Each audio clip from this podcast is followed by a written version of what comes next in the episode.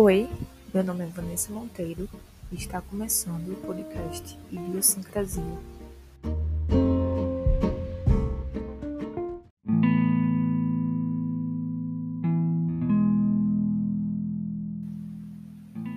Nada existia, nem coisa alguma também não existia. O céu luminoso, nem um grande dossal celeste abria-se lá em cima. O que cobria tudo? O que dava abrigo? O que estava oculto? Seria o abismo sem fundo da água? Não havia morte. Entretanto, nada era imortal. Não havia fronteiras entre o dia e a noite.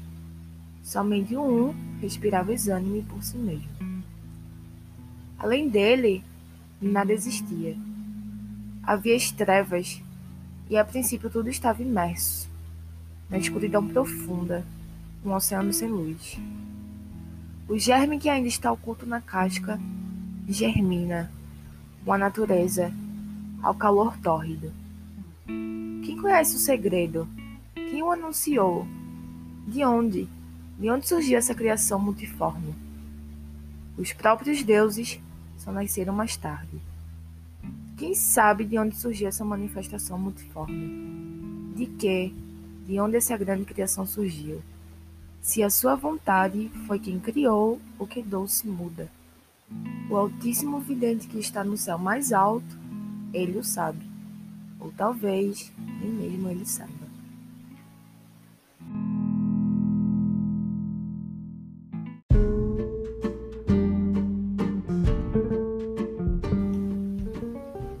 Caso você nunca tenha lido ou escutado o que acabei de citar, eu te explico. O trecho citado pertence aos Vedas, que são considerados os escritos mais antigos, o cerne do hinduísmo, e os propulsores para o início dos estudos da linguagem, desse podcast e desse episódio. Pode-se dizer que o registro de escrita mais antigo que temos são os Vedas. Estima-se que o texto mais antigo data aproximadamente entre 1500 a 2000 anos antes de Cristo. Mas incrível é que o registro tão antigo já era rico em complexidade e que os hindus foram capazes de estabelecer a, dis a distinção de substantivos, verbos, preposição e partícula enquanto que você provavelmente não sabe distinguir o verbo da preposição. Mas você se perguntou por que eles se deram tamanho trabalho? Então, os caras não eram tão diferentes de hoje em dia.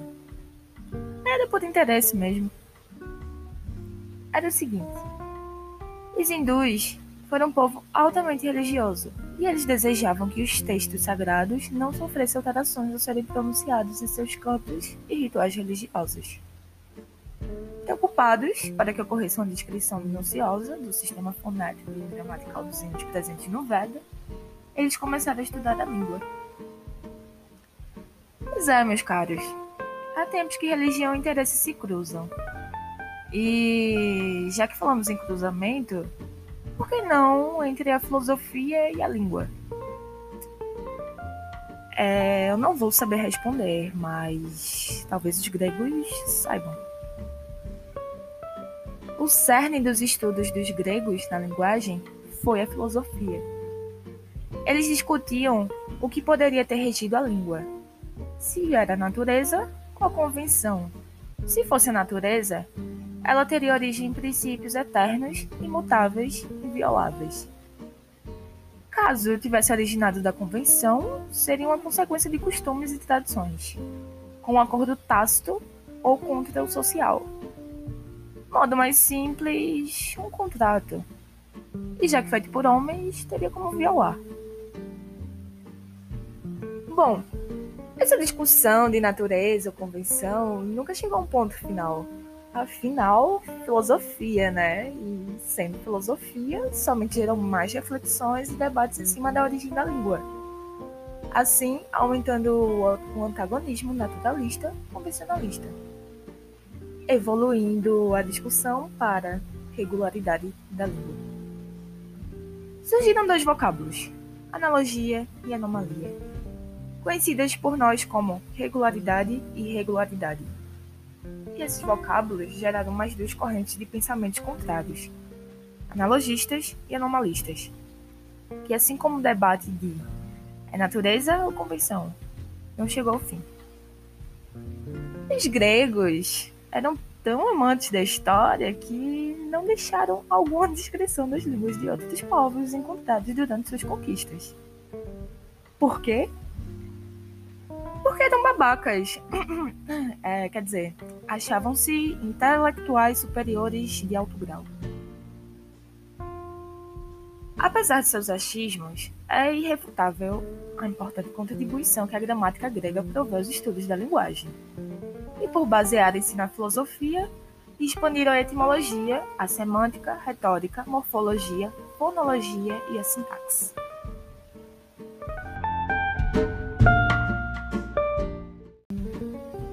Acredito que você conhece uns caras chamados Protágoras, Platão e Aristóteles. Caso não, deveria. Pois são grandes nomes da filosofia, mas também da gramática grega, que nos deixaram muitos saberes, reflexões, correntes e discussões que reverberam até hoje. Protágoras foi responsável pela distinção dos três gêneros. E se você acabou de pensar feminino, masculino e andrógeno, você errou. Mas se estivéssemos discutindo sobre o deus Eros na visão de Aristófanes, encontrado no Boquete de Platão, você teria acertado. São eles o feminino, masculino e neutro. Enquanto que Platão distinguia os substantivos e verbos. Já Aristóteles acrescentou as conjunções aos substantivos e verbos. Logo após vieram os estoicos, filósofos responsáveis pelo estoicismo, que é uma doutrina, doutrina filosófica fundamentada nas leis da natureza. Eles consideravam a língua fundamental, principalmente para a lógica, conhecida pela gramática por epistemologia e retórica. Eles fizeram distinção entre o que seria significante e o significado como também classificar as quatro partes do discurso entre substantivo, verbo, conjunção e artigo. Enquanto que os estoicos mais novos distinguiram cinco partes: os substantivos comuns e próprios. Classificaram adjetivo com substantivo e separaram o caso reto do oblíquo, que antigamente somente era um termo classificado como caso. É, ainda não acabou. Os caras fizeram bastante coisa. Eles também notaram o caráter perfeito e imperfeito dos verbos, os de voz ativa e passiva, assim como os transitivos e intransitivos. E aí chegou uma outra galera, os gramáticos da Escola Alexandria, que surgiu com a implantação da biblioteca da colônia grega de Alexandria. Eles continuaram com os, com os estudos dos estoicos, assim surgindo o que hoje é conhecido como a gramática grega. Os gramáticos da escola Alexandria estudavam a linguagem por uma perspectiva mais filológica, e eles tinham como de seus objetivos estudar textos de antigos poetas, pois queriam encontrar o texto original. Assim, fazendo surgir uma ideia que repercute até a atualidade, que é a língua literária é mais pura e mais correta do que a fala coloquial. Agora, imagina se essa galera pudesse visualizar como andam os textos o fazer e estudo literário desse tempo. ai, ai. Para concluirmos com a trajetória do grego, com a linguagem, no final do século II a.C., teve a gramática de Dionísio da Trácia, que acrescentou mais quatro partes do discurso estoico. Foi o advérbio, o particípio, o pronome e a preposição. E assim como os hindus, meus amigos, por interesse, A finalidade dos gregos eram duas. Primeiro, estabelecer e explicar a língua dos autores clássicos. Segundo, preservar o grego da corrupção por parte dos ignorantes e letrados. Esses gregos achavam-se a última Coca-Cola do deserto. Só lembrando-os que Coca-Cola faz mal. E como falar da Grécia sem tocar nos romanos? Já viu um professor de história somente dar aula sobre os gregos? Pois é. Então, assim como os gregos, os romanos adentraram ao estudo das línguas, de maneira mais rígida. Eles chamaram de o estudo do certo e do errado. Eles utilizavam-se do latim, embora a maior parte da sociedade culta de Roma fosse bilíngue, ou seja, eles falavam grego e latim. O grego teve grande influência na língua dos latinos, pois foi formulada por teóricos gregos. Mas se você está achando que tal feito realizou-se de maneira democrática, é, não foi por aí. Foi uma adaptação servil mesmo. Dentre os estudos e estudiosos da Roma, teve compêndio Língua Latina, escrita por Marcos Terêncio Varrão e a gramática normativa latina, arte menor e Prisciano, escrito pelo Hélio Donato. Assim como os gregos, os romanos tinham um foco voltado à descrição da língua dos clássicos. No entanto, não davam a mínima para a linguagem do seu tempo. Mais uma vez, interesse. Pelo quê? Clássicos. Talvez você já esteja cansado de escutar-me até agora. Eu estaria. Mas tentarei ser breve e objetiva, pois ainda há um pouco mais de história até o estudo da linguagem tornar-se ciência linguística.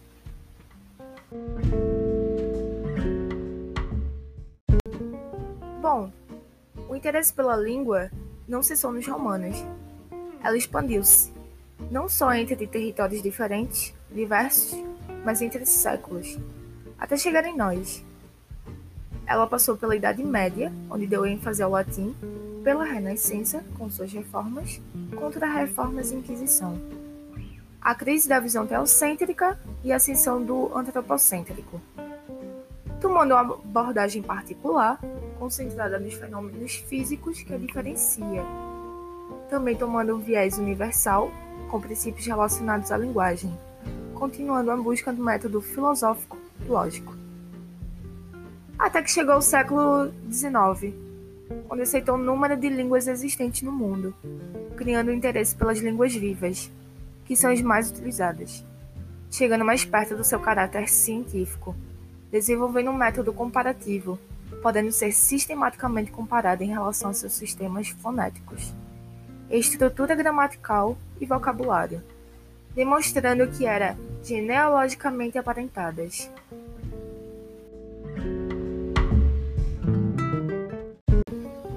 Até que certo dia a língua se esbarra com Susi, que redireciona a atenção dos estudos da linguagem para ela mesma, dando início aos estudos linguísticos. E também teve seu interesse, porém, pela primeira vez, era o interesse na língua por ela mesma, iniciando todo um novo ciclo de debates e discussões interessados na língua.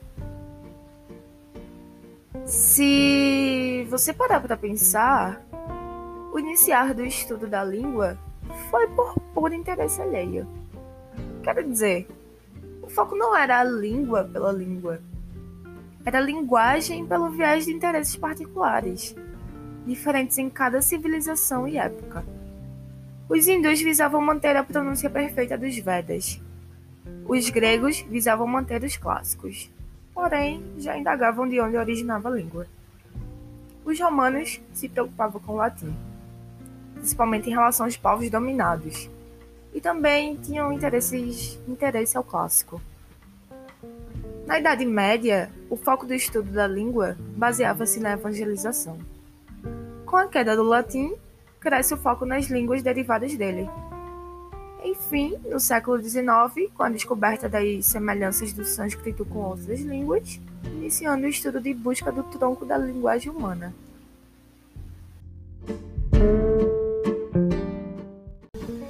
Até que surge esse podcast com seus interesses.